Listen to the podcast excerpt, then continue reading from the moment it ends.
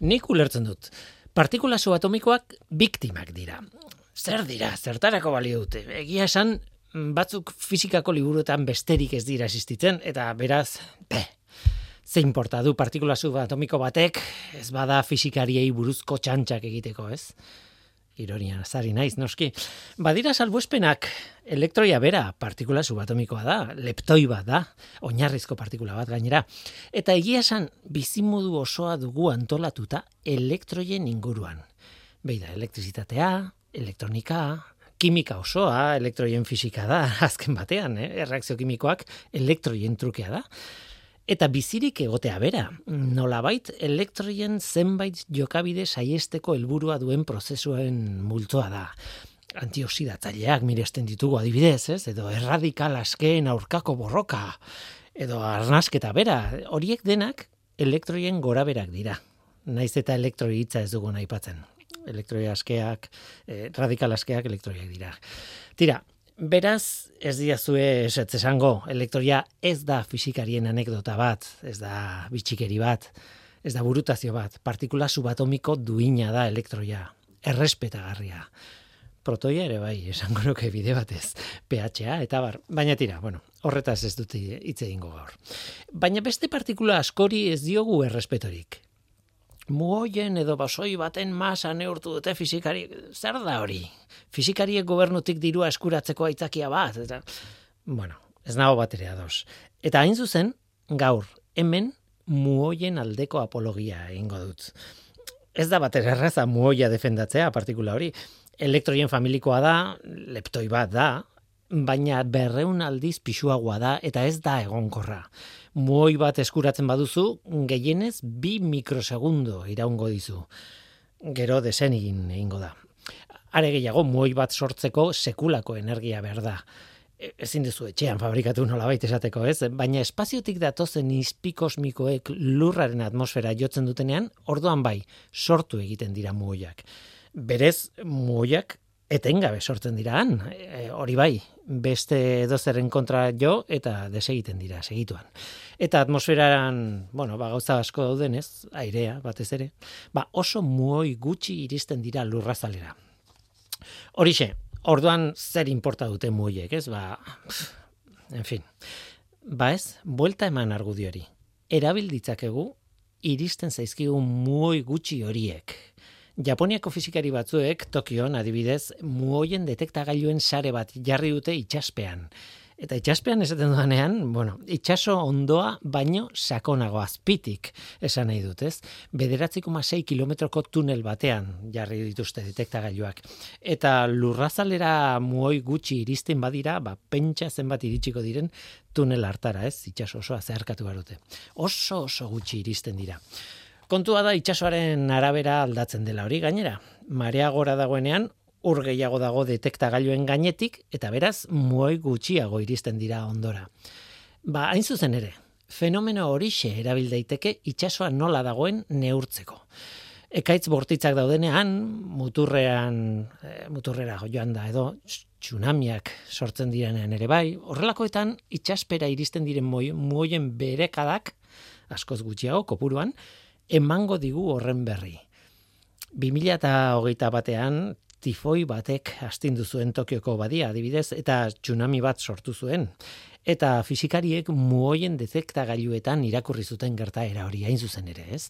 Itxaso zabalean gertatzen bada, pentsa, Tokiotik urruti, ba, agian muoien detektoreak izango dira modu fidagari bakarra horri antzemateko.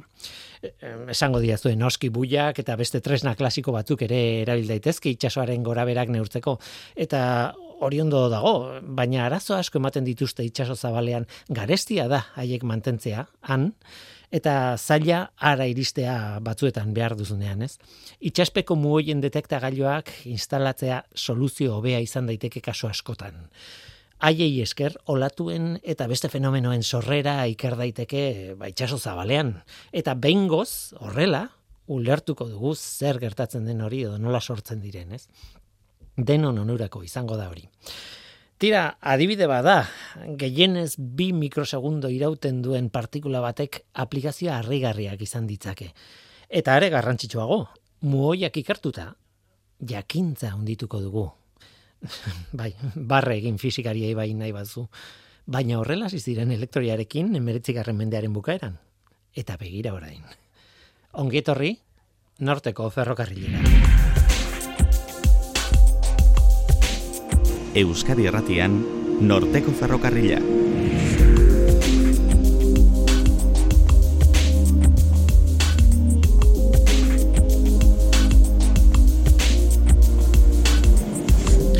Kaixo denoi, zer moduz? Ni Guillermo naiz eta entzuten ari zareten hau Euskadi Irratia.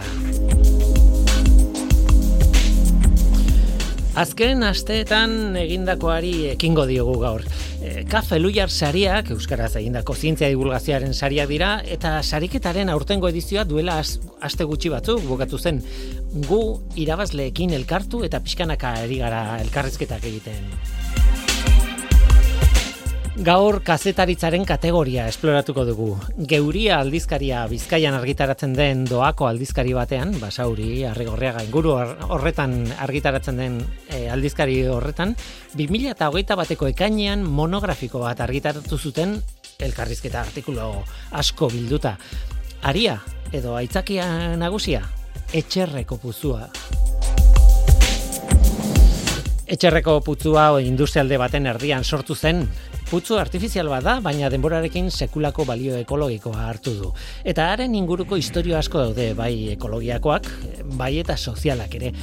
Geuria aldizkareko John Bilapun arbide monografikoaren egiletako bat izango da gurekin historio horien gainbegira da bat behintzat gurera kartzeko.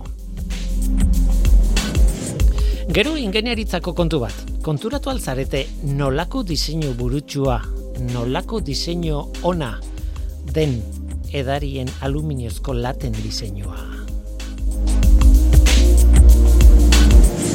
Oazen ba, hau da norteko ferrokarrila, zientziaz betetako hitzak.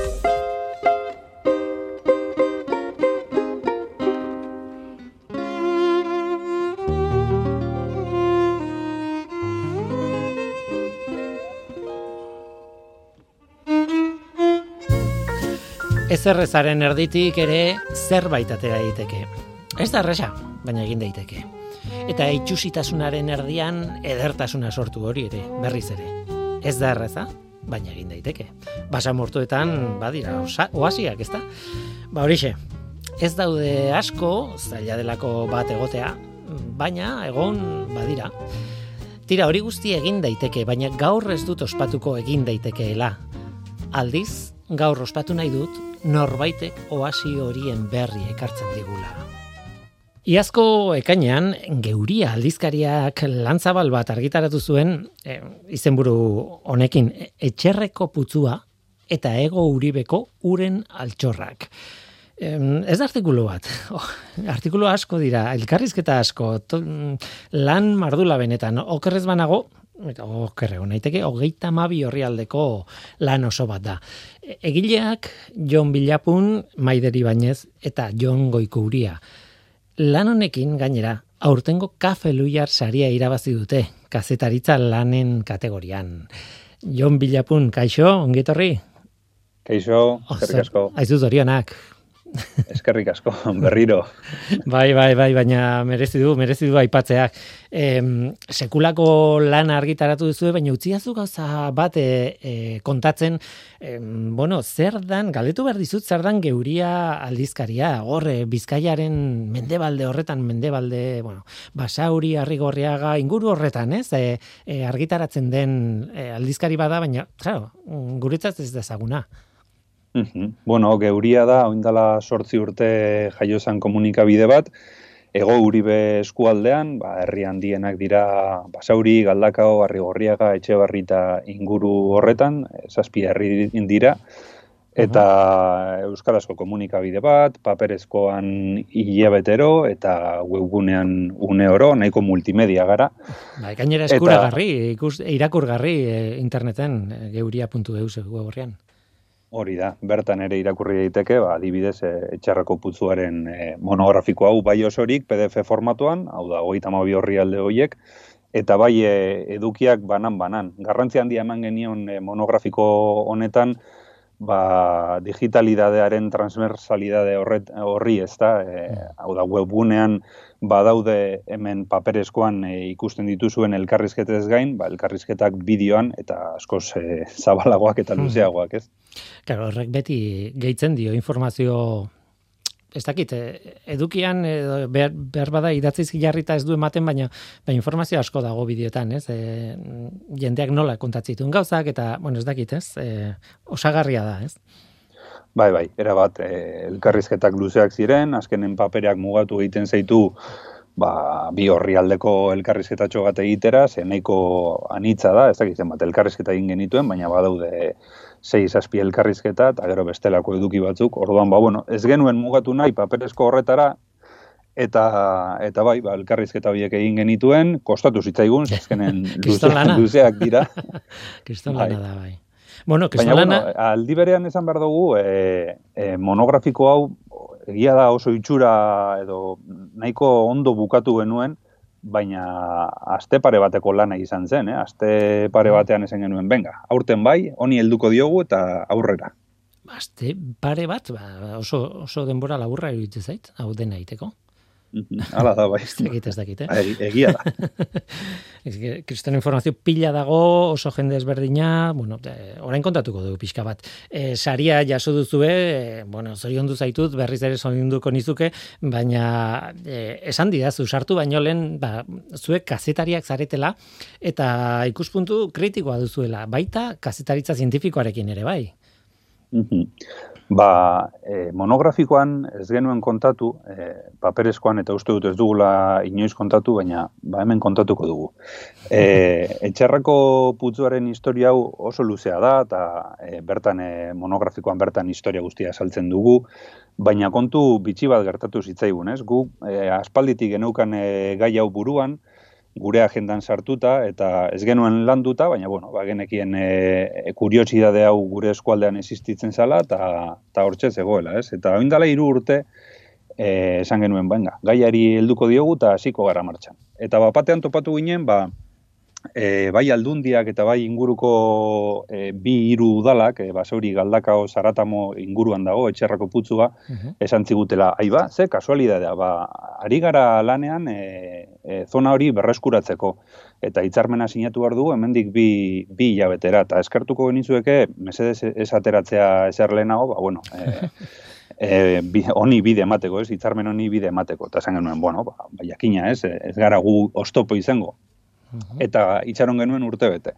Eta urte bete eta gero, etzan hitzarmena sinatu. Eta zen genuen, nahi ba, ze, ze gertatu da, ez? Ba, bueno, hor egon ziren e, bertako auzokideekin arazoak, e, aldundia tartean, eta jorralitzare bai, eta etzan azkenen ezar sinatu. Eta orduan, urrengo egunean, urrengo urtean, eskatu ziguten, mesedez ez ateratzea, ze azkenen ez da ezer egingo, bertan. Eta, e, beste urte bete itxaron genuen, esperantzarekin, ba, bueno, ea, e, berriro hitzarmena berreskuratzen dan eta eta zeo zer egiten dan, ez? E, e, monografikoan bertan kontatzen dugun moduan, ba oso toki berezia da, ez guk esan da, baizik eta ba bueno, e, zientzia munduko jende askok esan da, e, e, kategorizazio ezberdinak daude eta bueno, oso gauza teknikoak, baina bueno, bere berezitasunak ditu. Eta ja hirugarren urtean ezen genuen, bueno, egin edo ez egin, hitzarmen aurrera edo atzera egin, ba, ba guk gure lan egingo dugu ta eta kontatuko dugu hemen ze gertatzen den, ze pasatzen den, eta egoera nola dagoen. Bai, ze azken batean, e, momentu bateko kontua baldin bada, bai adostu daiteke, baina bestela, zergatik isilduko zarete, ez, da, inbeste denbora, ez? Mm -hmm. Ez dakit, kanpotik ikusita logikoa dirudi, ez? Hasiko naiz galdetzen, ze, oso polita da, e, bueno, sekulako lana da, oso luzea, hogeita mabi horri alde esan dugu, baina kontua da, orrialde horietan eta jende askoren ahotan e, jarrita eta bide batetik eta bestetik elkarrizketak eginda, kontatzen duzuena da, zuzen ere, etxerreko putzuaren historia osoa, eta gaur egungo gora zein den, eta bar, eta, bueno, etorkizunerako planak, nola ere sartzen dira ez, baina oso, oso, oso historia mm, bitxia da. Putzu bada, mm baina putzu artifiziala da.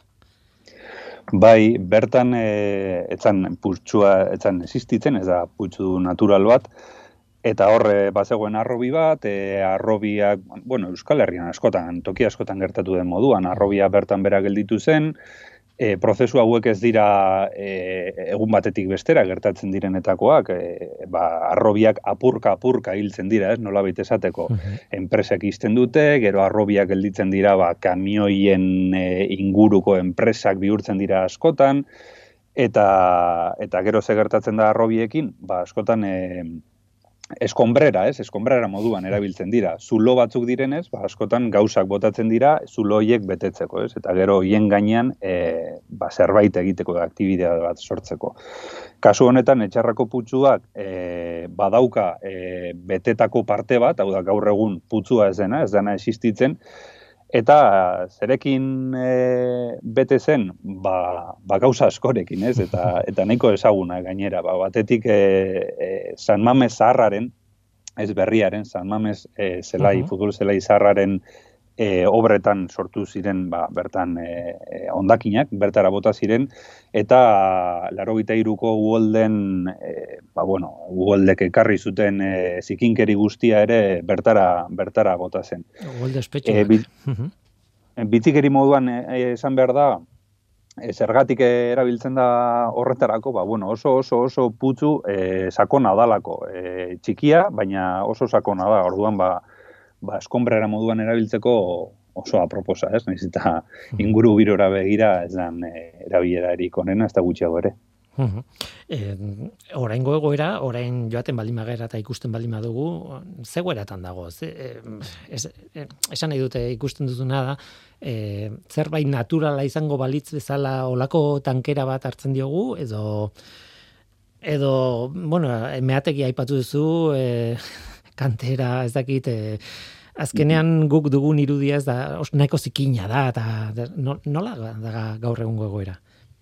Hori da, e, guri pasatu izan zaigu, e, monografikoa atera, ia atera genuen, eta herritar asko, esaten, badakigu hori gure herrian dagoela, beti entzun izan dugu, e, baina bertara joten gara, eta ez dugu ikusten eta eh, esan nahi dut, jendeak irratian e, ikusteko, ez? Oso putzu handia da, oso dimensio handiak ditu, e, ez dakit e, ba, nola, nola esan metrotan, ez? Ja. Uste dut monografikoan jarri genuela, baina oso handia da, oda, begibistakoa da, baina era ingurutu, inguratuta dago. Bere garaian bertan ez zegoen apenas etxerik, e, adibidez elkarrizketa bat egin genion Jon Arretxe, Jon Arretxe uh -huh, idazleari, bai. bere gurasoak bertan bizi ziren, baina oso etxe bizitza gutxi zeuden, ez? E, etxerre auzo bat da, auzo baten izena da, e, basaurin, eta esango nuke e, Euskal Herrin bizi den jende gehiena pasatu dela etxerreko goiko partetik. Goian e, A8 autobidea dago. E, malmasineko zubiak sartzen garenean, askotan bai. entzuten dugu, ez? E, istripua malmasineko zubia, tuneletan. Ba, hortxe dago etxerre, pizka bat atzerago, eta bean, e, horrondoan e, begiratuta, e, Coca-Colak daukan enpresa bai. handi baten ondoan dago, eta enpresez inguratuta dago, oso toki mm, itxusia da, nola baita esateko, baina aldi berean e, bertakoa ikus, ikusi nahi baldin badagu, adibidez e, Google Mapsen bidez, ez? Ikusi daiteke eta ikusten da ze toki polita den. Eta gainera Google Mapsen gaur egun aukera ematen du, ez? Oso ondo ikusteko detaile batekin. E, oso toki polita da, oso toki e, berezia da aldi berean, e, ba, bueno, oso vertikala da, e, putzua oso polita da, kolore e, urdin berdeskak ditu, bere garaian bertan, horrentoki polita da, jendeak e, e, irudikatu dezan, e, bertan udalekuak egiteko e, aukera planteatu zen, eta, eta oso berezia da, ze e, foru aldundiak eraikin bat sortu zuen e, putzuaren ondoan, e, bertatik e, natur zientziarekin zerikusia duten e, ikasgaiak eta e, bertan lantzeko. Eta erekin hori hor dago gaur egun beste gauza mm. batzuetarako erabiltzen da baina baina bertan dago ez? Eta Bilbondo bera Bilbondo da merkatal zentro handi bat e, e, Bilbonen ondoan dagoena basaurin. E, bertan e, egin bartzituzten halako aizialdi gune batzuk e, aprobetxatuta e, tokia ez? Tokiaren ba parajeak eta Eta azkenean etzen, zer e, e, agurrera atera, e, ba, batez ere, interes handia zuelako beste, ba, hori, eskombrera moduan erabiltzeko. Baina tokia benetan oso polita da, eta tokiak eduki duen berezitasun bat izan da, e, birgaitu egin dela, ez? Hau da, e, gizakiak ezer egin gabe, bertan egon den zikinkeri guztia eta ur kontaminatutako e, ur hori birgaitu egin dela urteekin eta gaur egun eta elkarrizketa bat egin genuen e, e, esango dute jongarinekin, e, bai, arantzadi bai, bai. zientzia elkartekoekin eta urek uste dute gaur egun bertako ura ez baldin badago uneko unean birgaituta hortxe ibiliko da. E, oso, oso ba, bueno, naturak bere bidea egin du, urak bere bidea egin du, eta eta hor ba, garbik eta lan sakon bat egon da.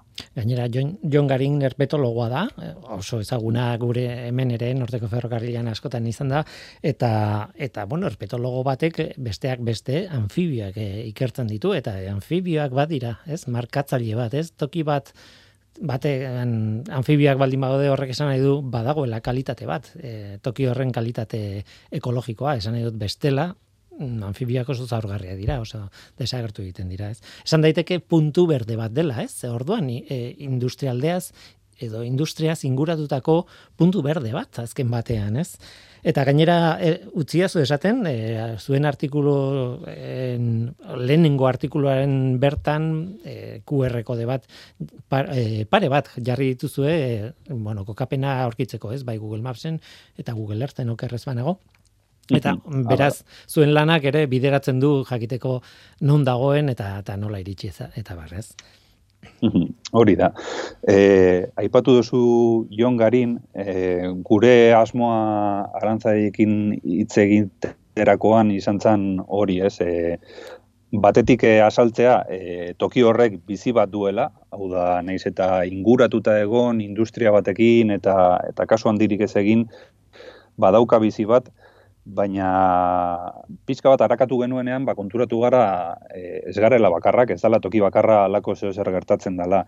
E, batetik, babestutako toki bat da, e, jaurlaritzaren e, plan ezberdinetan, e, eta basauriko udalaren plan ezberdinetan, zaratamuko udalaren ere bai, babestuta agertzen da, hau da, bertan ezin da e, e, naturaren kontrako ezer egin, ez? Nola baita esateko, baina alako tokietan askotan pasatzen dena da e, blokeatu, e, blokeatuta gelditzen direla, ez? Ez dala ezer egiten. Orduan e, alako tokiak ez direnean e, birgaitzen edo erabiltzen e, puntu berde moduan eta ahastuta edo blokeatuta gelditzen direnean plan batengatik e, ba bueno, nolabait alfombra azpian gelditzen dira eta eta hor hor hmm. daude, ez? Gaur egun etxerrako putzura ezin da sartu, hau da, e, e, herritar batek ezin du bizitatu, zergatik, ba, bertan bizi diren ausotarrek e, urteen poderioz, nolabait tokia, e, e, ez, ezi batekin e, e, inguratu dute, batetik badago amildegi erraldoi bat, hortik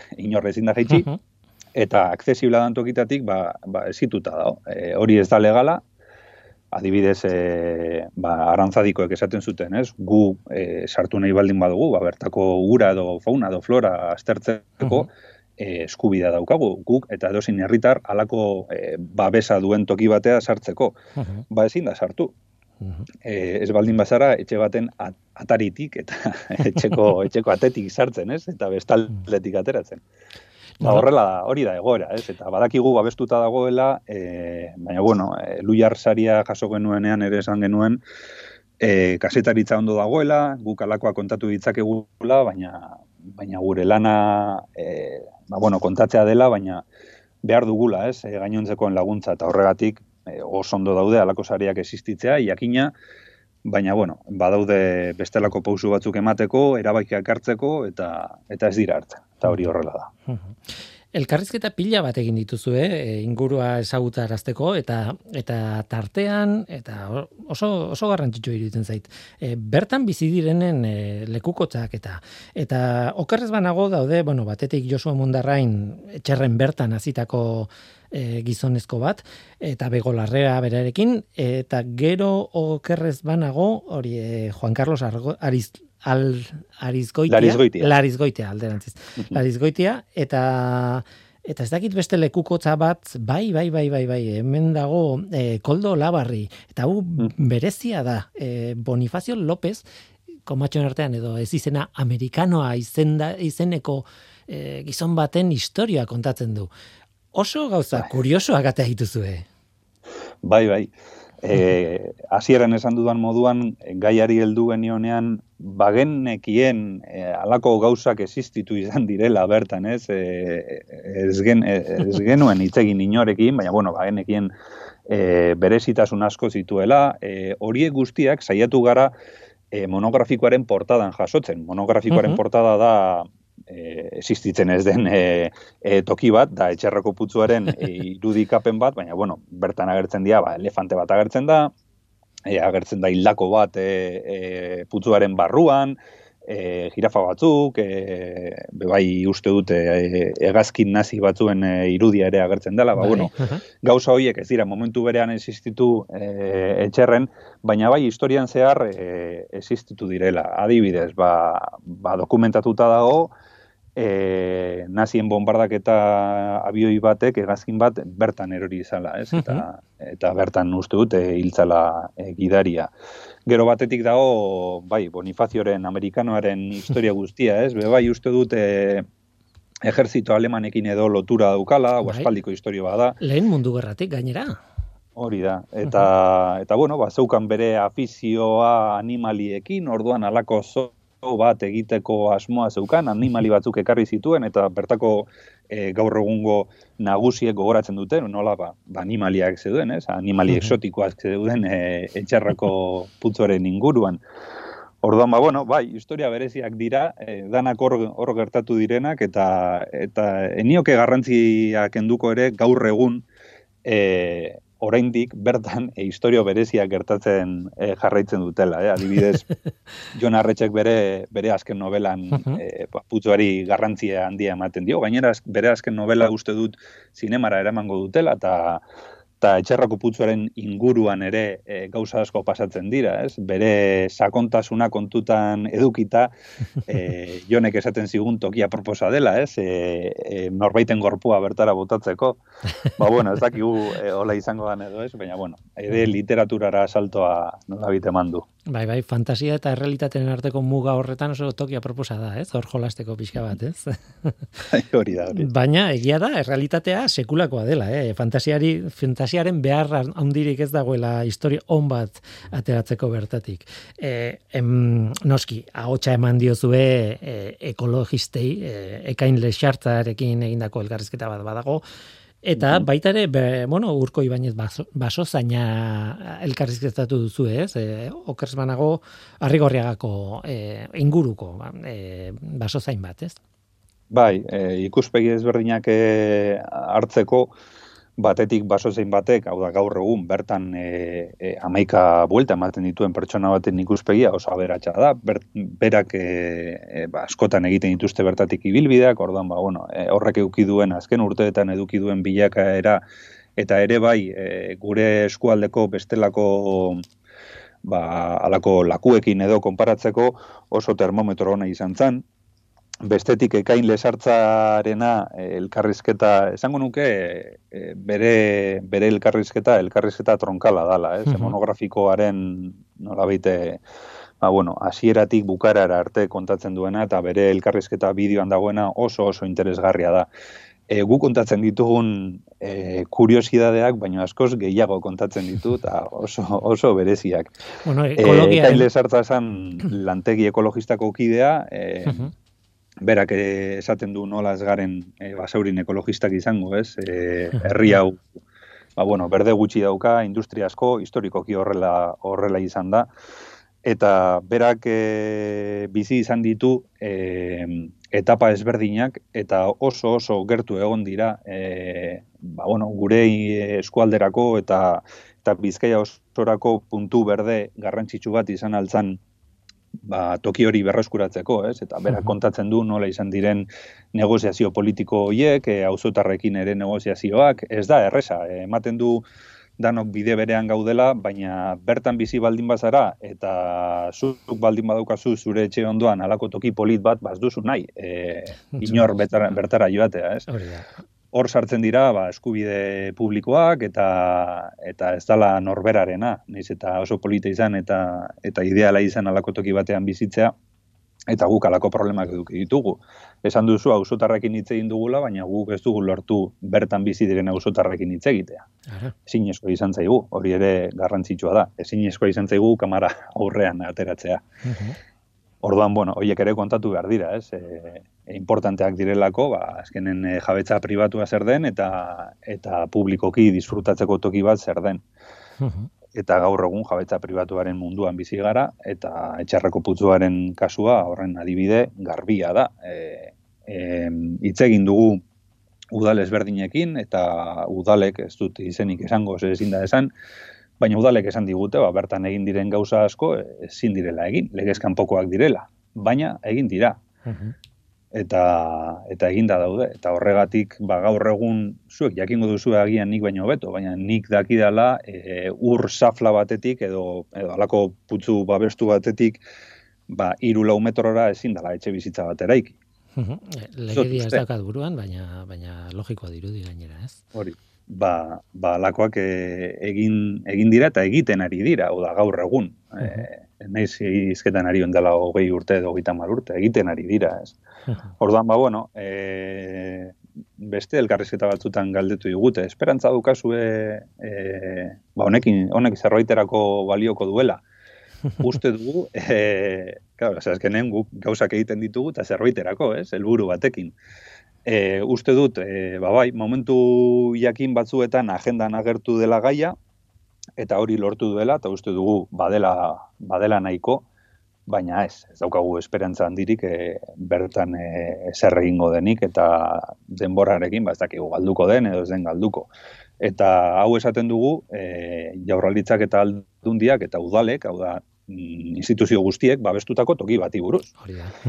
ez dugu ezer e, berririk e, eskatzen, ez? Eta azkenen gu alako monografiko bat egintugu, baina baina aurten ja beste bat prestatzen ari gara eta ez dauka zer ikusirik honekin eta hau historia izango da, bai guretzako, bai teknopolizentzako eta eta zuen e, irratsaiorako ere bai.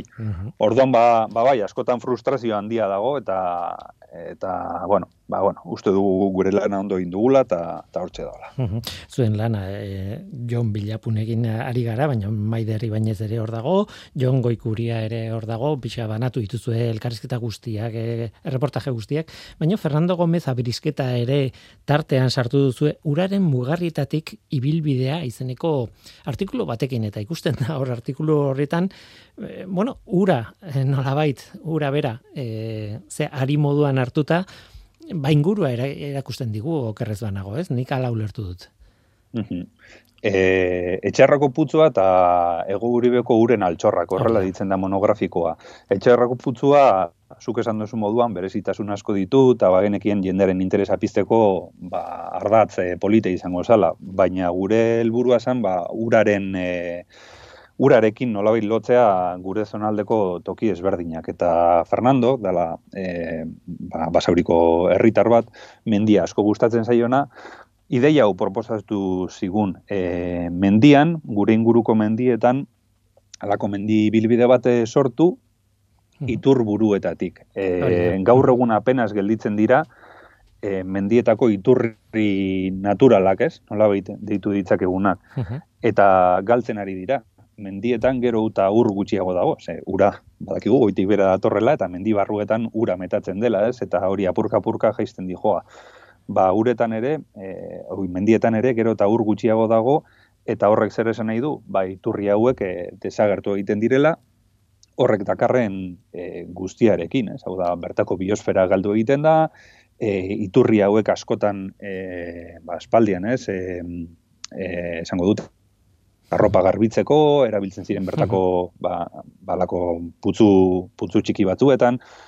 Orduan, hoi denak ikusi dugu nola apurka-apurka galtzen diren, eta a, reportaje honetan e, iturri ziturri ditutako e, uraren mugarrietan, horrela ditu du berak, nola batzu galduta dauden, eta eta ja iturri horiek desagertzen diren. Batzuetan, gero eta ur gutxiago dagoelako, eta besteetan, ez garelako konturatzen ingurue, e, mendien inguruan egiten ditugun e, lanetan edo obretan e, ba, mendi barruan dauden e, iturri horietan eragina dutela, ez? Hau da, edo zein obrak mendi barruan dagoen guztia aldatu dezake, beste norabide batera e, bidali dezake. Bai, hidro, bueno, ba, hidrologoek ederki dakite hori ez, eta, eta beti aldarrikatzen dute hori xebera ez. Hori da, hori da. Eta bai, ibilbide polita egin zuen, e, gainera oinez egin daitekeena, e, eta bertako iturri guztiak identifikatuta daude, eta oso ideia polita iruditu zitzaigun, eta niri bereziki monografiko guztitik gehien gustatzen egiten edukia da, oso polita izan. Bueno, gero polita da ere bai eh, animali espeziak, e, e, bueno, erakusten duzuen horri horiek, ilustrazioekin, e, argazkiekin izan beharrean, niretzat hori ere oso polita da, eta hor daude espezie batzuk, jo, tipiko ba, apolasterkaria eta alakoak ba, zenbait tokitan gutxi gelditzen direnak eta bueno, oso ikono batzuk dira, ez, azken batean, ez, bueno, Martin Arrantzala nik ez dakit, ez, badaude espezie eh, ugariagoak ere bai, baina, bueno, eh, ez dakit. Em, aipatu nahiko nuke, eh, espreski eta, bueno, denborak aurrera egiten duelako, e, baita ere izan zaretela David Gutierrez Solana arkitektuarekin eta e, berak zerikusia dauka putzua berreskuratzeko e, proiektuekin, ez? Bai, bai, bai. E, Daviden elkarrizketa asko balio du ulertzeko e, lehen egin dudan kritika hori, ez? E, zergatik ematen duen danok bide berean gaudela eta ez dugula ezer egiten. Bera Zaratamoko e, udaleko arkitektua izandakoa da, gaur egun ja ez da, eta asko tematu zen, e, ba bueno, herrien arteko lotura e, egiteko oso toki aproposa zala, gainera aizialdi, aizigune batekin, etxerrei izan daiteken aizigune batekin, balako proiektu bat egiteko, ez? Eta e, gogor lan egin zuen, lortu zuen e, politikari guztiak mai berean e, jesartzea, e, balde teknikotik asko landu egin zuen, eta nahiz eta ni oso negatibo izan nahi zen agian, bera e, oso positiboa da, eta gaur egun e, esaten du, ba, bai, bertan zerbait egingo dela, eta eta ez daukala inolako zelantzarik ere, ba, ba egin daitekela, e, gainera nolabait berak oso gauza interesante aipatzen zuen, eta esaten zuen e, e, txerre moduko toki batean oso e, batratu txarrak jaso dituen inguru bat dela, argi eta garbi, eta berak esaten zuen zor diogula, ez, e, hori egitea. E, ez dagoela beste aukerari, zor diogu danok, e, alako toki, toki polit bati, naturak berak sortu duena, egia da artifiziala dela, baina e, oindala azken berrogi urteetan ez da artifiziala izan, hau da, naturak sortu egin du. Eta, eta bueno, zor diola gizakiak etxerreri ba, bertan zerbait egitea eta horretaz e, disfrutatzea. Posi... Hau izan zen, David. Eh, claro. Eta Posi... berak esaten zuen, jo, nik hitz egin bar dut honen inguruan, ni ja gaur egunen nago hor, nik nire egin nuen, baina bai, e, zaila da alako gai baten inguruan ba, aurrera puso bat ematen duen pertsonak hitz egitea, Davidek ere presio asko jaso ditu jende desberdinaren inguruan, eta bueno, azkenean pauso eman zuen, hitz egin zuen, eta eta horregatik ba bueno gure errekonozimendua hemen aterata ere bai. Bai esan nahi nuen e, positibotasun napur horiek beharrezkoak dire bai. E, gauzak salatzea ondo dago eta gauzak kontatzea nola izan diren nola diren eta nola izango diren e, ustetan e, hori ondo dago baina positibotasun apur bat e, jarri bartza jo, bestela, eta ez dakit nundik atea, atea gaitezken, baina atera gaitezkela adieraztea ere bai, batzutan importantea da, ez dakit. Pixka bat, bueno, denetarako iritziak ongo dira, eta berroa da zu ez daude ados, eh? baina nik uste dut e, begi positiboekin ikusitako kontuak e, beti laguntzen dutela pixka bat, ez. Bai, jakina, ni ere bat e, ados nago horrekin, e, uste dut askotan guri tokatzen zaigula mm, beste alde negatibori jartzea, gure lanbidegatik, e, hau da, kritikotasun hori agertzea eta kontagiatu egiten gara, askotan e, gehiegi, baina uste dut monografiko hau egitea bera, e, e, hau da, egitea bera eta publikatzea dala e, zeo zer positiboa, hor dago gure, gure apostua, eta eta jakina, ez dakite zerbait egingo den edo edo ez, jakina nahiko genukeela e, gu guztiok e, bertan zerbait egitea eta disfrutatzea, eta animatzen ditugu instituzio guztiak eta herritar guztiak bertaki, bertatik e, buelta bat ematera, ikustea benetan ze polita den, eta ezin baldin bada sartu ba Googleen bidez edo hor dauden QR bai. kodigo hoien bidez begiratzeko. Baina bai, benetan polita da, gure inguruan baditugu bestelako putzu batzuk, e, mendiko solokoa, e, arantzelai, galdakaon, bolintxu bera, bolintxu ere historia e, handia dauka, e, Bilbon hor obra batzuk egin bar ziren eta eta egiten ari dira eta bueno, bolintzuko presa nola salbatu. Ba bueno, badaude toki asko, ez? Etxerrako putzua ez da ez da bakarra, ez da gutxiago ere, berezitasun asko ditu eta guk horregatik aukeratu dugu eta jakina nahiko genuke bertan zerbait egitea, ez? Baina bueno, positiboak gara, uste dugu mundua e, alde horretara dijoala, hau da, e, eta pandemian adibidez ikusi genuen, ez? E, ze beharra geneukan, eta uste dute gu kontatzen dugula ere, e, ba, bertan, irugarren horri aldean edo dukagun e, e, iritzi artikuluan. Esaten dugu ze, ze beharra duki genuen pandemia garaian naturarekin bat egiteko, ez? Eta gure herrien ertzak bilatzen genituen, eta basauri moduko herri batean, oso herri txikia e, kilometrotan, baina e, poblazio handia daukana, e, jo genuen e, gure herri mugetara ezin genuen beste beste muga pasatu ezintzelako baina deskubritu genuen ba lako toki e, politak, ez? Eta hor jende asko ke deskubritu zuen etxarre existitzen zela, ezintzala sartu, ba bueno, ezi bat zegoelako, baina baina ezi bat egoteak ere berezitasun bat pizten du ea ze ote dagoen beste aldean, ez da? Ba, Horren berezia izateko. Bertara juna izan gabe, e, sekulako lana egin duzu, e, hori kuriosoa da. Eta lan hori, e, utzi ez aipatzen ere bai, geuria.eus e, weborrian dagoela, zuen aldizkariko weborrian dagoela irakurgai, hori eta beste, beste zuen eduki guztia dagoela hor zintzilikatuta. E, bukatzeko, falta zaigu aipatzea, Jose Ramon Diez ere Euskal Herriko Unibertsitateko biologoarekin hitz egin duzuela, Ez? Eta, eta bueno, e, artikulu hori ere interesgarria da.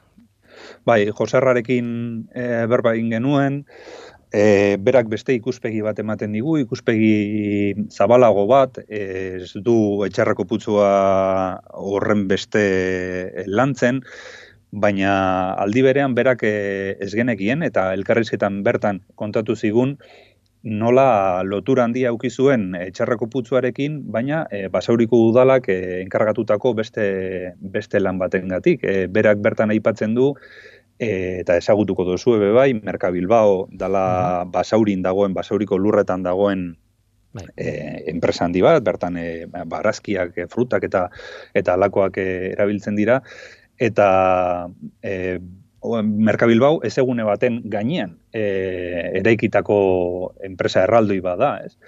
Eta bere garaian, ba, eta gaur egun ere bai, ba, Bilboko udalari dagokio Merkabilbao eta eurek e, ba, basauritik beste non baitera eramateko asmoa agertu zuten, eta horregatik ba, lako estudio bat edo e, plan bat enkargatu zuten, eta Joserra bertan egon zen, plan horretan, eta kontatu zigun, ba, nola e, aukera egon zen, gaur egun, ba, bueno, e, gaia bertan bera gelditu zen, eta horrengo zorrela dago, baina aukera egon zen, bertako esegune handi handi bat eta e, hau etxerra baino asko handiagoa da berreskuratzeko, ez? Eta aprobetxatzeko nervio ibaiaren e, ondoan dagoen e, esegune handi bat. Eta bueno, kuriosoa, kuriosoa da ere bai e, askotan e, publikoki kontatzen ez direnak, ze askotan e, bai ikerketetan gelditzen dira edo planetan gelditzen dira, ba hoiek e, azalaraztea, ez? Eta esatea hau e, hitz egin zen, existitu zen eta aukera hori badago, ez? Hau da, norbaitek galdetu zuen eta norbaiti esan zitzaion hau egin altzela. Eta askotan ez, da, ez dugu horren berririk eta eta horregatik, ba bueno, interesantea iruditu zitzaigun, e, ez genuen espero, baina azkenen oso interesante izan zen ere e, Joserraren elkarrizketa. Badira, hor dago geuri aldizkariaren monografikoa 2008 bateko ekainan argitaratua, gertatzen dena da, ba, kafe saria aurten eman zaiola, eman dizuetela, e, zuri, maideri bainezi eta jon goiko uriari, e, zorionak e, eman beraiei ere bai, eta besarka dondi bat e, bidali, Eta, Hemen ondoan ditut, eh? Abai, ba, ba, ez dut agurtu itzazu nahi. eta, eta benetan e, zorion du nire partez, eta, eta noski kafe sarietan irabazle den guztiei, ba, sekulako meritoa, e, bueno, topatzen diogu, vamos. E, Bai, elkarrizketak egin dituzu uste dut gainontzekoekin, ezta? Mhm. E, ba, den denak ez, e, baten bat falta zait, baina bai, e, jun naiz e, pixkanaka elkarrizketak egiten, bai, saridunekin. E, beti jende elkarriz, e, interesgarria topatzen duzu. Ezagutzen ez duzuna askotan. interesgarriak eh, eman zituzten. Mhm. Ba, posten naiz, bukatzeko bukatzeko aipatuko dut e, arkaito. E, ilustratzaileak egin zuela txiste bat, e, bi Martin Arrantzale hor bertan e, putzuaren ondoan baitze egiten putzari buruz, ze ondo hor daukagula jatekoa toki berri bat, eta ez zer, eta gero batek e, za plasta da, sartzen da uretan, eta rapatzen du, bueno, hortetako pasta zea bat, ez, e, hodi txiki bat. Hor txistea ere bai, eta, eta horrekin borobiltzen dela zuen monografikoa, e, aipatu berdialako ere bai, alakoak, ze, bueno, osotasuna bat diote ez lanari. Bai, lanean eh, badaude ilustra, ilustrazio asko dago lanean eta arkaitzek, arkaitok eh, egiten ditu bestelako ilustrazio batzuk, Dani Maizek ere bai, eta portadako azaleko Bai. ilustrazioa Igor Ramosek egin du, oso ilustrazio polita da. Hiru Bikain. ilustratzaile hori da. Hori da, eta garrantzia eman nahi genien eurei be bai, e, normalean eurekin lan egiten dugu, e, danak eh, eskualde honetakoak dira, eta hilero, e, iaia hilero eurekin lan egiten dugu geurian, eta nola ez, monografikoetan ere, e, ba bueno, bide libre ematen diegu, ez, nahi duten egiteko, eta arkaitz, e, arkaito ba, oso, oso zorrotza izaten da, eure, bere kritikekin, eta oso barregarria ere bai, eta bueno, beti beharrezkoa da lakoa ematea. Hori da. Tira, etxerreko putzua eta ego uribeko uren altxorrak. Horrela ditzen da monografikoa eta horrek eman die kafe luiar saria, bueno, kazitaritza lanen kategorian, Jon Bilapun, eh, Maider Ibañez eta Jon Goiko Uriari. Jon, eskerrik asko gurekin izateagatik, besarka handi bat, eta, eta animo aurrera begira. Eskerrik asko zuei eta ta berdin, eh, animo programarekin, animo elujarrekin, eskerrik asko saria emateagatik. Eh, ez dakite saria jaso nuenan es- esan nuen, uste dut baiet, baina eh, oso beharrezkoak dira eta eta uste dut kasetaritzaren eh, arloan eh, inoiz baino gehiago behar ditugula halako errekonozimentuak egiten dugun lanari balore, balore bat emateko. Erabat. Horregatik eskerrik asko. Era bat ados. Jon, besarkada bat, eskerrik asko. Berdin, gero arte. Zientzia.eus, leio ireki bat zientziaren mundura. Irratia, telebista, artikuluak, irudiak, soinuak, Elujar Fundazioaren kalitatea zure eskura klik baten bitartez. Zientzia.eus, zure lotura zientziarekin. Eta orain eguneroko ingenieritza pixka bat. eh, Bueno, betikoa, agian garrantzirik ez diogu ematen, baina hor daude egunerokoan erabiltzen ditugu gauzen diseinuak, ez? Batzuk historian zehar erabileraren poderioz findu dira, sortu dira, eta ezin hobeak dira gaur egun diseinuak, baina beste batzuk horrez gain ingenierien asmakizun harrigarriak dira. Eta nik esango nuke, hau bigarren taldeko horretan dagoela. Gaur edarien latei buruz hitz egingo dugu aluminiozko latak. Izugarri ezagunak, garagardo latak, Coca-Cola latak, freskagarriak, oroar, ez dakit konturatu zareten, Coca-Cola eta Pepsiren arteko gerra komertzial horretan ere, lataren diseinua ez da batetik bestera aldatzen. Hori da, diseinua izugarri ona delako.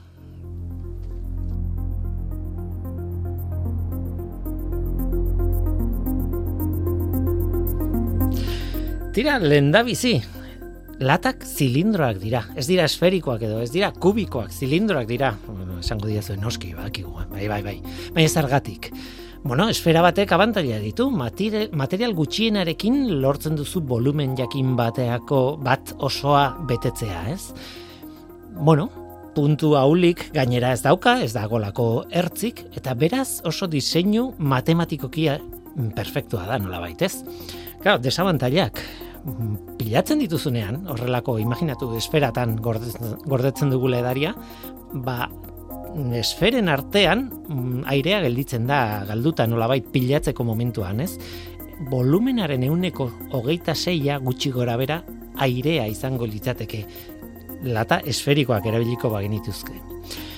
Horren bestaldean kuboa dago, abantailak argi dago, pilaketan, pilaketa perfektua da, kubo bat bestearen ondoan jarrita, kubo do prisma bat, ba, euneko eunean, e, probesten duzu, aprobetsatzen zu, etekina handiena ateratzen diozu hor dagoen volumenari. Desabantailak, bueno, ertz pila bat dituela, eta puntu haulak dira diseinuan, baina edateko oso deserosoa da kubo batetik erostea, edo prisma batetik edatea barkatu. Orduan zilindroak dira zergatik, ba aurreko bi kasuen tarteko kasu bat delako.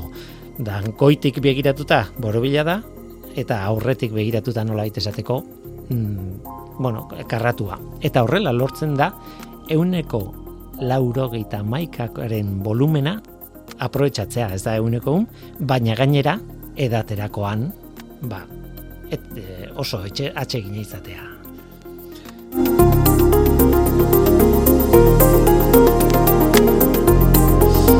Beste kontu bada fabrikazioa. Fabrikazioa erresa da, zilindro baten fabrikazioa normalean 0,3 milimetroko aluminiozko diz, disko batetik abiatzen da. E, gero findu egiten da eta paretak gero eta meagoak, argalagoak egiten dira eta sortzen mikrometroko paretak lortzen dira lata bakoitzean. E, forma gainera, bueno, komplikatua da, pilatzen, e, pixkanaka ematen zaio forma luzatuta, eta, bueno, e, horko formak eman da, baina baita ere argalduta pareta hoxe. Segundu batean, lortzen dute zazpi lata fabrikatzea, e, e, erabiltzen dugun metodo estandar horretan. Eta gero zer egiten da, ba, barrutik, epoxi resin, erretxina bat ematen diote, ba, nola baita aluminioa eta edaria bera kontaktuan ez egoteko, eta horrela ez da disolbatzen aluminioa edari horretan, garagardoan adibidez, eta lortzen dugu zapore metalikoa ez izatea adibidez, ez? Tira, eta bat deno dakigu, azpia ez da laua, ez da ez da besterik gabe zilindro batek eukiko luken tapa bat, ez? Kupulatxo bat dauka barruraka. E, horrekin zer, ba, horrekin material gutxiago behar da hori fabrikatzeko, laua izango balitz baino. Hori garrantzitsua da. Eta gainera, eta hau ematen du arkitekturako printzipio bat dela, baino lata batean ere gertatzen da, presio indarrak, presioak, barruko presioak sortzen dituen indarrak, ertzetara bideratzen ditu, eta horrela lortzen da, lata batek, adibidez, pertsona baten pisuari eustea, zu jo zaitezke lata baten gainean eta indarra dauka zuri eusteko hain pareta argaleke. Denborarekin estandarizatu egin ditugu latak, ez? E, edarietako latak gaur egun okerrez banago goiko tapa estandarrak ditu berrogeita malau milimetro diametroan. Osondo diseinatuta daude noski, bata bestearen gainean jarri alizateko eta eta ondo eusteko, ez? Tira, goiko ertza berezia da. Ertza bikoitza da. Guk kanpotik ikusten dugu pixkat potoloagoa den, zea, bueno, buelta bat, erastun moduko bat, ez? Tolestura bikoitza du horrek, mm, aluminiozko bi kapa elkarren ondoan tolestuta. Eta gero selatuta dago barruko gasak ies egin ez dezan. Eta hori ere sekulako inventua da. Zergatik, ba horrela lortzen delako lataren barruan presioa altua izatea presioa iristen da bi atmosferara, normalean kanpoan atmosfera bakarra izaten dugu, gutxi gara bera, ba, barruan bi atmosfera, presio altua, komatxon artean altua, ez? Presurizatuta dago lata bat, egazkinen kabinak bezalakoak. E, batzuk, edari batzuk, ba, ez dakit, e, freskagarri gehienek eta e, garagardoak edo CO2 izaten dituzte, ez? Garagardo gehienek CO2 izaten dute. Eta orduan gas horrek presioa ematen dio barrutik. Eta adibidez, zukuak sartzen direnean ez dute ez dute latzeo birik, ba nitrogenoa injektatzen zaio eta horrela presioa lortzen zu mm, barrutik. Eta hori denok e, nabaritu izan dugu, ez? Lata berri bat hartu, beteta dagoena, eta, bueno, indarra dauka paretetan, zuk eh, indarra egiten duzu e, behatzekin, eta nabaritzen zu gogortxoa delago, dagoela. Ustutzen baldin badazu aldiz, oso fina denez, ba oso eso errez deformatzen duzu, ez dauka indarrik apenas. Hori da, barrutik, beteta dagoenean, presurizatuta dagoelako. Tira, e, hori oso ideia ona da, besteak beste, diseinuaren azken puntu batekin. irekitzeko eraztuna goiko da, goian dagoen palankatxo hori, askatzen ez den pa, e, goiko palankatxo hori, e, gogoratuko duzu gare batean e, pusketa bat, osea, eraztuna kendu eta pus, e, aluminio pusketa bat e, askatzen zela gaur egun ez, gaur egun hor gelditzen da, ba, palankatxo, palanka ba, efektua eragiten du eraztun horrek, eta palanka egiteko, erdiko puntuan in, barrutik gora indarra egiten diona, barruko presioa da. Beraz, oso inteligentea da, oso burutsua asmakizuna, e, e, e, palanka efektu hori lortzeko eta irekitzeko mekanismo hori izateko. Benetan oso ondo pentsatuta dago. E, bukatzeko birziklatu iten da. Birziklatu iten da lata bat, aluminiozkoa da, eta birziklatu iten da, eta gainera material asko ez da, oso fina da, eta orduan, bueno, esan dezakegu oso mm, ondakinen aldetik oso ondo pentsatutako diseinua dela. Beraz, zorion du behar dira ingeniariak diseinu honengatik, ez da diseinu bakarra ona dena, baina, bueno, adibide polita da. Ez dago zalantzarik diseinu oso ona da. Egunero erabiltzen dugu eta ez diogu baliorik ematen edo balio handirik ematen, ez ohituta gaude. Baina benetan, ingeniaritzaren lorpen handia handia da.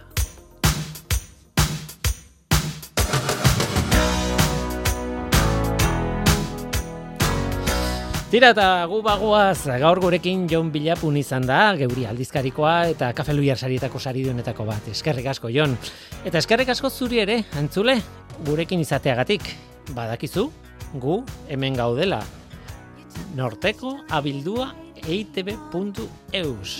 Gaur teknikariak Mikel Aldama eta Mikel Olazabal izan dira eta mikroren aurrean ni Guillermo Roa, eluiar zientzia taldearen izenean.